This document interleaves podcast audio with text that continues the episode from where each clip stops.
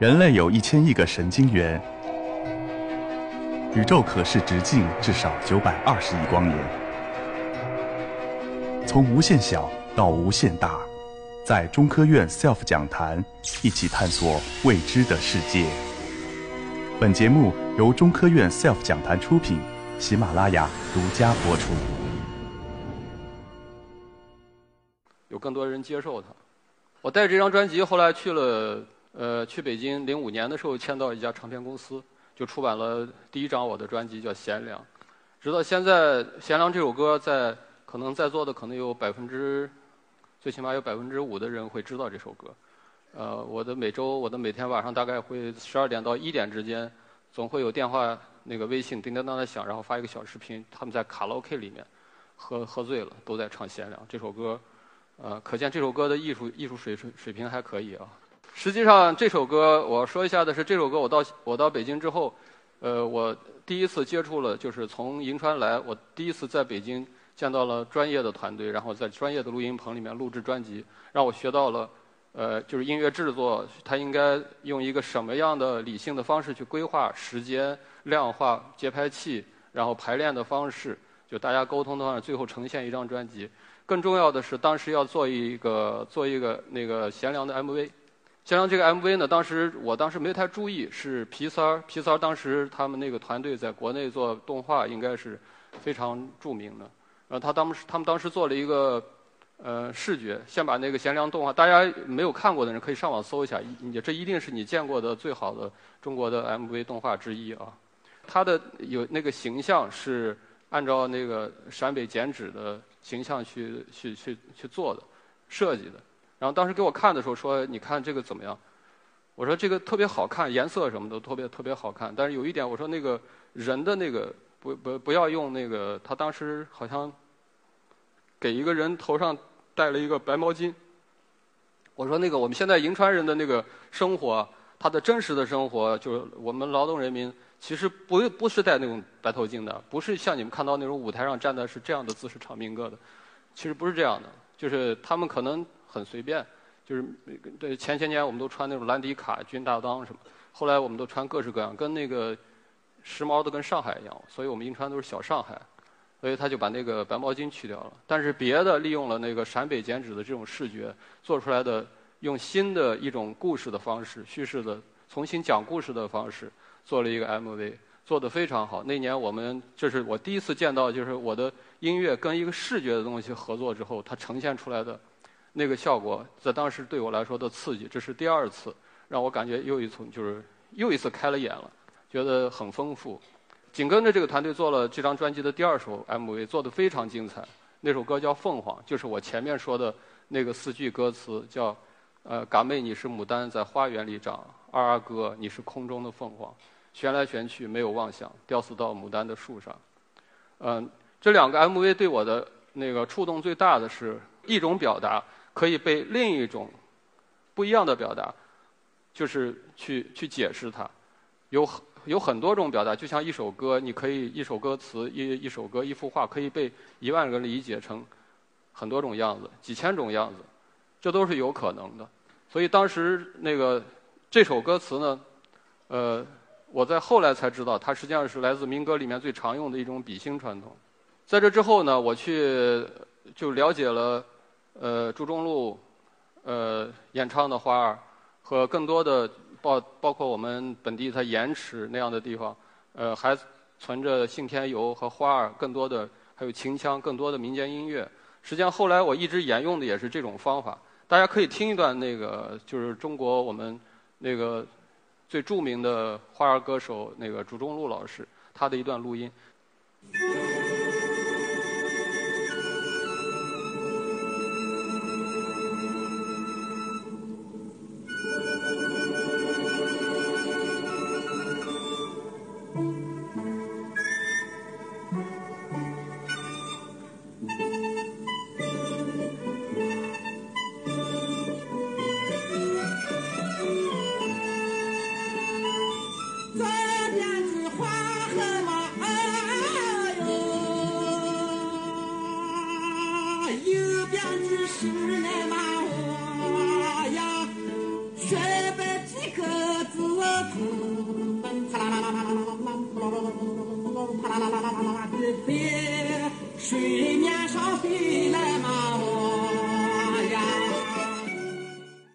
因为是方言，然后那个这个虽然这个编曲就是这个伴奏音乐听起来有一些时代感啊，但是实际上就是他说那个左面是黄河，右面是是崖，崖就是悬崖嘛，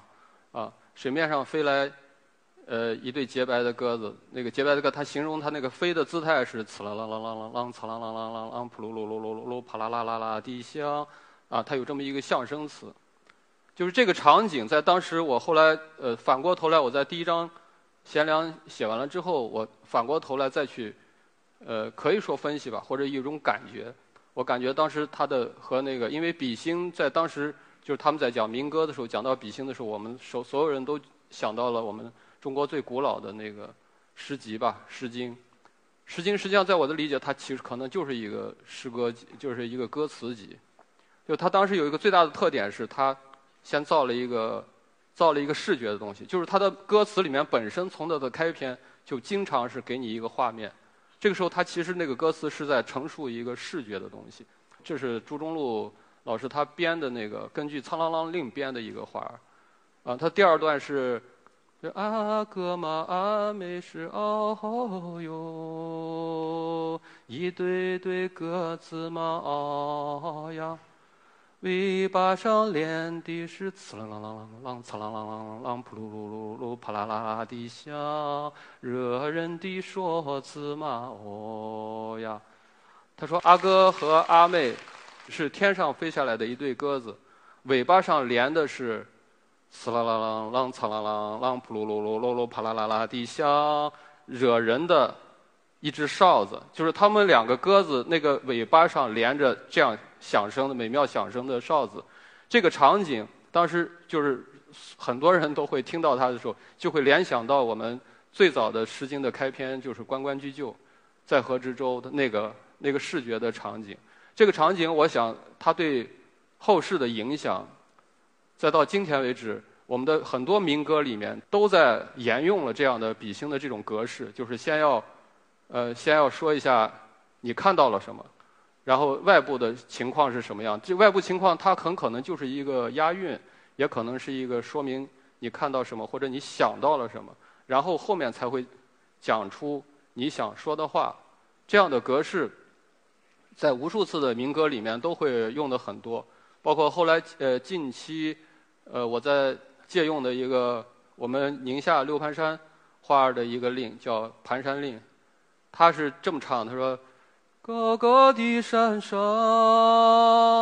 种着子呀，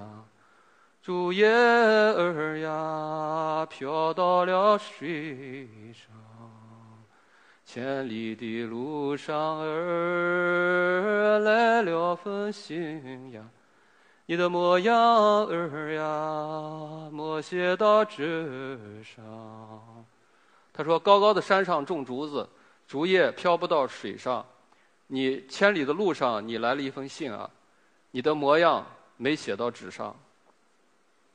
啊，就这样的歌词，后来呃，包括《信天游》里面也有呃什么什么，我送我的阿哥呃到了清水河，清水河里两只鹅，呃，公鹅前面飞过河，母鹅在后面叫哥哥，就类似这样的歌词，其实是大量的运用了，就是我们这个比兴传统这一脉，从那个。《诗经》这个时代开始的，它到今天为止一直在对民歌还发生着影响。就是说我发现从皮三开始，它的那个从剪纸开始吸收的营养做成的视觉，还有包括后期那个呃我的两张甚至三张专辑，都在用这样的民歌的民间的语言，再让它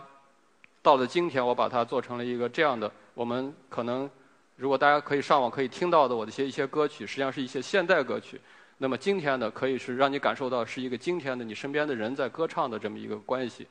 实际上，它的养分是来自我们的民间，来自我们最古老的传统。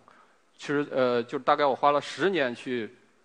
考虑这个问题。所以，黄河金流在后期他做的主要的工作是这个工作，就是我要转换从一个什么叫跨界呢？其实跨界是你要知道它每一件事情的共同点在哪里。就是说，他的在歌词里面，他的教给我们了一种视觉的建构方式，它对我们视觉的影响。而音乐呢，又可以告诉视觉它有一种根本的韵律存在。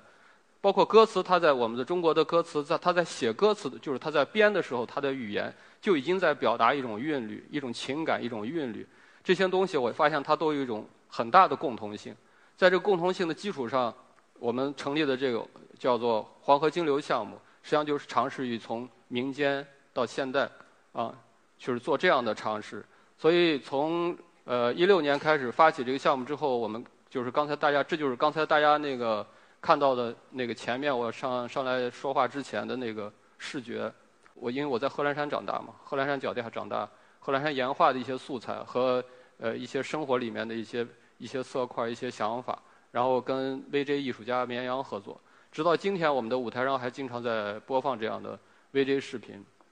大家都说啊，怎么让传统的散发一种新的生命力？首先去了解我们旧之前的民间，我们旧之前的传统。在我们之听到流行歌之前，我们的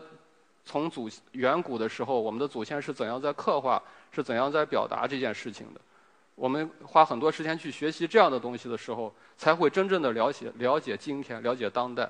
所以这就是那个黄河金流的，我想的他的意愿和意图吧。有花了有个几年的时间来做了很多的呃演唱会，包括交流。这是在纽约，呃，纽约当时演唱会那个外国人。也很喜欢听。我们的首展是在华尔街黄河金流的首展。这个海报就是根据那个我们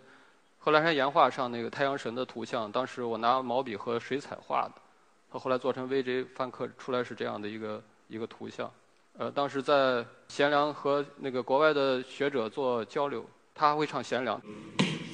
是啊。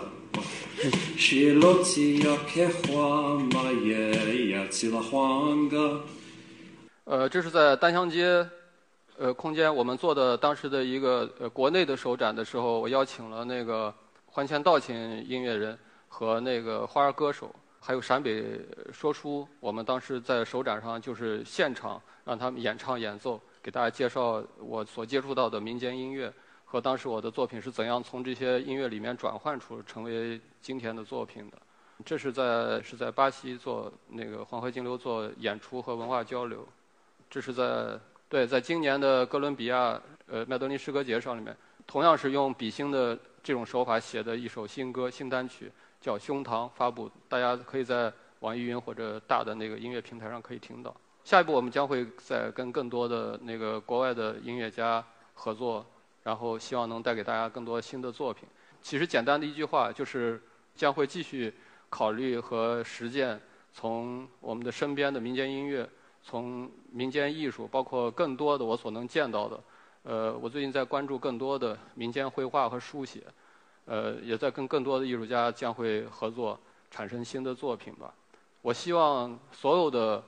旧的，我们貌似旧的，我们不了解的东西，我们先去了解它。我们会发现更多的我们，其实在背后我们血液里的表达是，其实是有更丰富的，在我们想象之外的，远不是今天我们所见到的，呃，就是现有的这样的流行音乐或者是流行的文化、流行的东西，它可以开阔我们的这样的视野，结合起来，呃，就是做这样的事情。谢谢大家，希望我们下次现场见。